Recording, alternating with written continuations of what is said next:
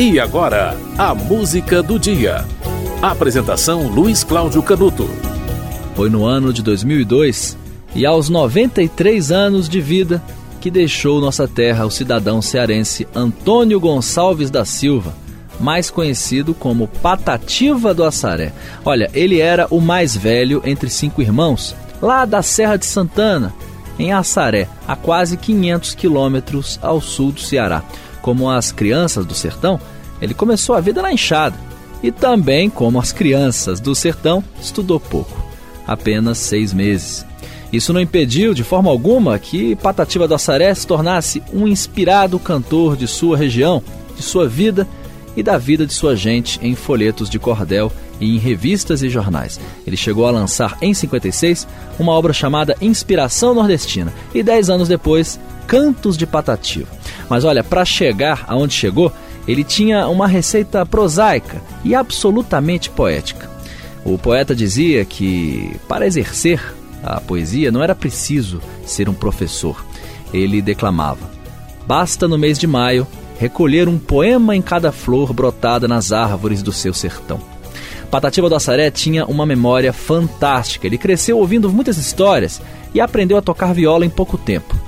E já era violeiro famoso logo depois de ter aprendido. Tamanho seu talento. Com oito anos ele trocou uma ovelha por uma viola e dez anos depois viajou para o Pará e duelou com outros cantadores. Voltou vencedor. Patativa inspirou músicos da velha e da nova geração e rendeu livros, biografias, estudos em universidades estrangeiras e também peças de teatro. Patativa do Assaré ainda influencia a arte feita hoje. O grupo pernambucano da nova geração, Cordel do Fogo Encantado, bebe na fonte do poeta para compor suas letras. A música de hoje é deste grupo pernambucano e se chama Devastação da Calma. Depois da música do dia, alguns versos de Patativa do Assaré.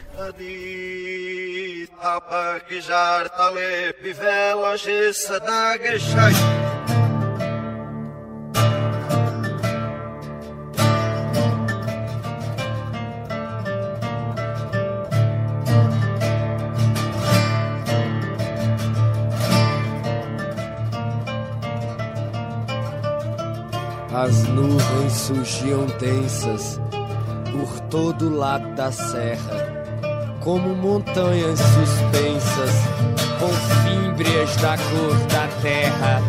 A terrível saraivada caía tão arrojada, parecia um desespero. O zigue-zague em seu jogo fingiam cobras de fogo brigando no nevoeiro.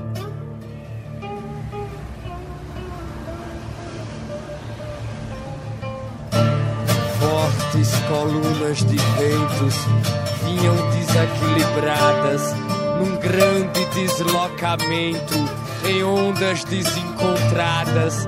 As árvores se retorciam, línguas de fogo desciam com toda brutalidade. O globo toda aluía, parecendo que fugia aos sopros da tempestade.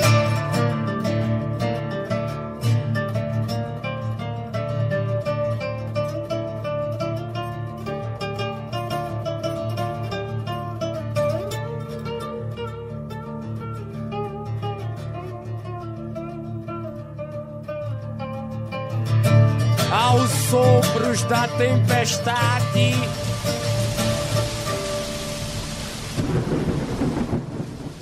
Você ouviu Devastação da Calma, de Cancão, Lira Paz, Lirinha e Cleiton Barros. Hoje é aniversário da morte de Patativa do Assaré. Ele morreu aos 93 anos de idade. E olha só, Patativa do Assaré também gravou discos, viu? Em 79 saiu Poemas e Canções pela CBS. Esse disco foi gravado em um recital no Teatro José de Alencar, em Fortaleza. E, e são é, poesias, ele recita poesias nesse disco. Eu vou até colocar uma delas agora, recitada por ele, a primeira do disco. Ouça só. Gravador que está gravando aqui no nosso ambiente, tu gravas a minha voz, o meu verso e o meu repente. Mas gravador, tu não grava da dor que o meu peito sente. Dois anos após o lançamento é, desse disco saiu Até Renaturar, e também com poesias de Patativa do Assaré. É, na época, ele chegou a, a lançar uma, uma poesia em plena ditadura, né, durante o governo Ernesto, Ernesto Geisel.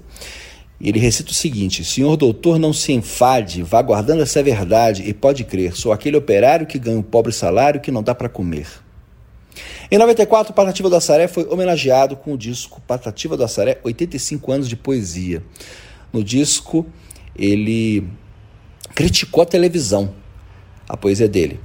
Toda vez que eu ligo ela no chafurdo das novelas, vejo o jogo, os papos é feio, vejo o maior tumaré. Com a grita das mulheres querendo os marido alheio, de que adianta ter fama, ter curso de faculdade, modo de apresentar programa com tanta imoralidade? Grande Patativa do Assaré, a música do dia, volta amanhã.